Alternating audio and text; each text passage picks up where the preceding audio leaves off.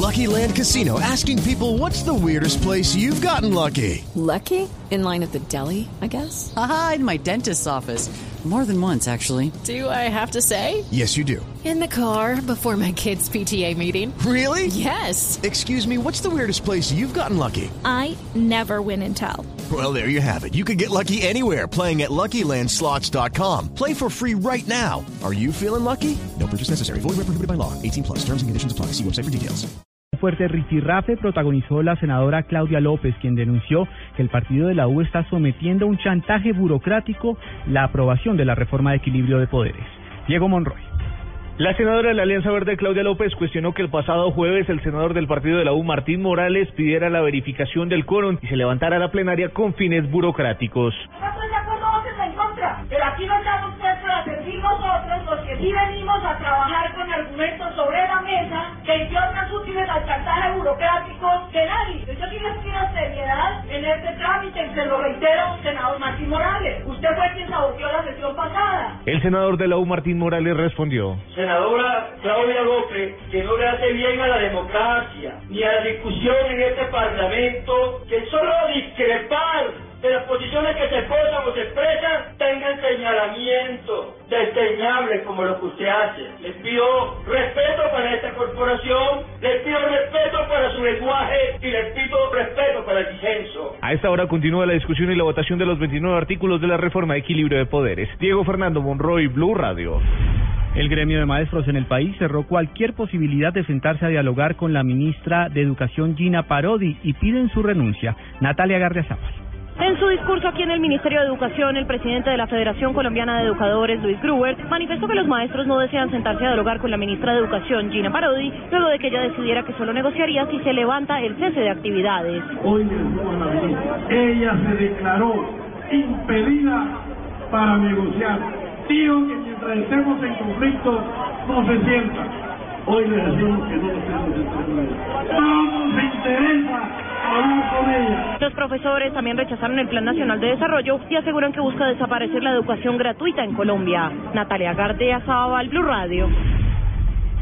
En otras noticias, la defensa del exgobernador de La Guajira, Juan Francisco Gómez, demandó a la nación ante el Consejo de Estado. Ampliación con Paola Santofilio.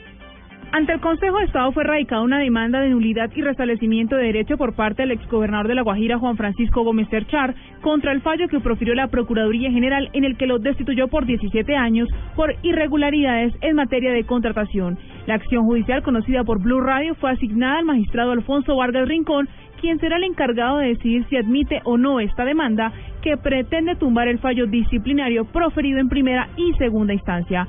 Gómez Serchar argumenta que se presentaron vicios en el procedimiento del proceso en su contra. Paola Santofimio, Blue Radio. El magistrado Jorge Pretel denunció que paramilitares influyeron en la elección del fiscal general Mario Iguarán. Detalles con Carlos Alberto González. Pues ante las nuevas investigaciones que se abren en su contra, el magistrado Jorge Pretel arremetió contra el fiscal Eduardo Montalegre, el que dijo, volvió a recordar que es un perseguidor de él y de su familia. Por medio de su cuenta de Twitter, el magistrado desvirtuó declaraciones del paramilitar Ernesto Báez, que lo vinculó con Vicente Castaño Gil. Dijo que Báez miente al señalar eh, que fue segundo en la lista de Leonora Pineda, pues jamás eh, ha ejercido la política en Córdoba. Asegura que ocupó un segundo renglón de Enrique Gómez al Senado y luego un segundo renglón de Roberto Camacho a la Cámara por Bogotá. Aclara jamás entró al Congreso. Recalcó que tanta delincuencia en este país y el fiscal Montalegre persiste en perseguir y aniquilarme junto a mi familia. Aseguró también en su cuenta de Twitter el magistrado que Báez le debe al país una explicación de los paramilitares en la elección del fiscal general en 2005 cuando allí llegó Mario Iguarán. Anotó por último que en sus predios no se han registrado actividades ilícitas y no tiene ni colinda con ningún predio de paramilitares y menos con la finca La 35. Carlos Alberto González, Blue Radio. El gobierno destacó el respaldo de los Estados Unidos al proceso de paz con las FARC y la visita coyuntural del secretario adjunto de Estado del gobierno Obama en el marco del diálogo de alto nivel que se desarrolla hoy en la Cancillería. Silvia Patiño. Avanza esta hora el quinto diálogo de alto nivel encabezado por la canciller María Ángela Holguín y el secretario de Estado adjunto de Estados Unidos Anthony Blinken. La canciller Holguín aseguró que espera que con este diálogo se llegue a logros concretos en materia de oportunidades económicas y sociales, democracia, buen gobierno, medio ambiente, educación, tecnología y otros. Dijo además que este quinto diálogo se realiza en un momento trascendental para Colombia y es el momento del fin del conflicto. Aprovecho la ocasión para agradecer una vez más el apoyo del gobierno de Estados Unidos y en particular la designación del enviado especial para el proceso Bernard Aronson. Es muy importante, además, destacar que en la agenda de este quinto diálogo vamos a identificar oportunidades concretas de cooperación en áreas fundamentales para la fase del posconflicto. Son más de 100 los funcionarios de ambos países quienes a esta hora trabajan en el fortalecimiento de la relación bilateral y en presentar resultados tangibles en materia de bilingüismo y áreas específicas para el posconflicto. Silvia Patiño, Blue Radio. Silvia, gracias. Y precisamente hablando sobre el tema del posconflicto, se acaba de conocer un pronunciamiento del general en retiro Oscar Naranjo, ministro consejero para el posconflicto, quien ha manifestado que la corrupción es el peor enemigo en la construcción de la paz. Enfatizó en que solo a través del fortalecimiento de la institucionalidad a nivel nacional, regional y local, sumado a un modelo activo, será posible tener un posconflicto en Colombia.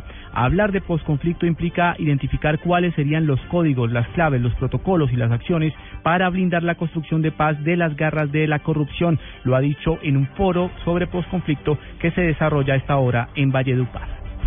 Dos de la tarde, 37 minutos, la Iglesia de Dios Ministerial vinculada al partido Mira denunció que han intentado incendiar varios de sus templos luego de que se abriera la investigación por lavado de activos.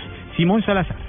El presidente del partido Mira, Carlos Baena, aseguró que tras el escándalo que involucra a la Iglesia de Dios Ministerial de Jesucristo Internacional y a María Luisa Piraquive señalada de enriquecimiento ilícito y lavado de activos, los miembros y feligreses de esta iglesia han sido víctimas de ataques a los templos con piedras, despidos e incluso intento de incendiar estas iglesias. Dejaron a mil personas, mil creyentes sin empleo, eh, trataron de incendiar eh, iglesias, a los creyentes de muchas regiones de Colombia, le han cerrado cuentas bancarias a la iglesia, han dañado el buen nombre de la doctora María Luisa Piraquide, que lo único que ha hecho es servirle al país. Desde el año 2004 están investigando a la iglesia por lavado de activos y en el año 2011 la fiscalía aquí en Colombia archivó el proceso. Además, señaló que el partido Mira continúa siendo un perseguido político, pues son víctimas de falsas acusaciones a meses de las elecciones de octubre. Simón Salazar, Blue Radio. En noticias de la economía, en junio terminarán las exportaciones de gas desde Colombia hacia Venezuela. Lo que se deje de exportar al vecino país entrará a reforzar el consumo interno. Julián Calderón. Si bien las reservas de gas con las que cuenta Colombia alcanzan para más de una década en el sector, se cuenta con que a mitad de año entren al mercado más de 50 millones de pies cúbicos de gas diarios que actualmente se venden a Venezuela y que en esa fecha dejarán de exportarse. Antonio Celia, presidente de Promigas. Uno saca las cuentas de reservas a producción, Colombia tiene gas para 14, 15 años. Puede que se presenten faltantes hacia el 2018-2019, faltantes, dependiendo del pronóstico de consumo que se dé. Entonces lo que estamos haciendo es previendo y el gobierno nacional está previendo todos los escenarios posibles para que no falte gas en ningún momento. Ya las exportaciones de Venezuela se terminan en junio y esos 50 millones entran a engrosar caudal de producción que tenemos. Este gas adicional ayudará a aumentar la confiabilidad y el respaldo al sistema de generación de energía eléctrica y al consumo de gas natural para hogares, industrias y vehículos. Julián Calderón, Blue Radio. Y ahora en Blue Radio, la información de Bogotá y la región. En información del centro del país, desde el Congreso de la República, instan al alcalde de Bogotá a que explique ante el legislativo la decisión de adelantar un nuevo día sin carro en la capital del país. Simón Salazar.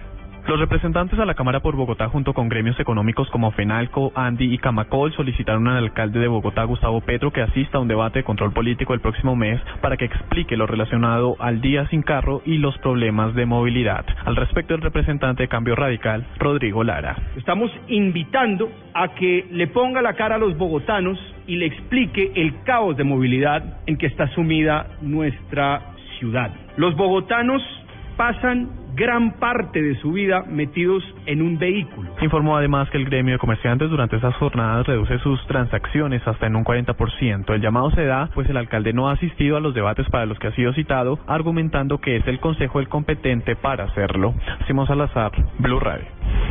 Hay problemas de movilidad a esta hora en Bogotá por cuenta de las protestas de los maestros en la capital del país. Juan Esteban Silva. A esta hora se registran disturbios entre estudiantes de la Universidad Distrital e integrantes del ESMAD en la avenida Circunvalar con calle 26 sentido sur-norte. Por esta razón, las autoridades recomiendan usar vías alternas como la carrera séptima, la carrera décima y evitar transitar por la avenida El Dorado, especialmente en sentido oriente-occidente. Más de 15.000 educadores también realizan un plantón a la altura de la calle 26 con carrera 55. Se recomienda tomar vías como la calle 63 y la avenida La Esperanza. Hay alto flujo vehicular en la autopista norte entre calles 220 y calle 170 y también en la avenida Calle 13 con avenida Ciudad de Cali. Juan Esteban Silva, Blue Radio.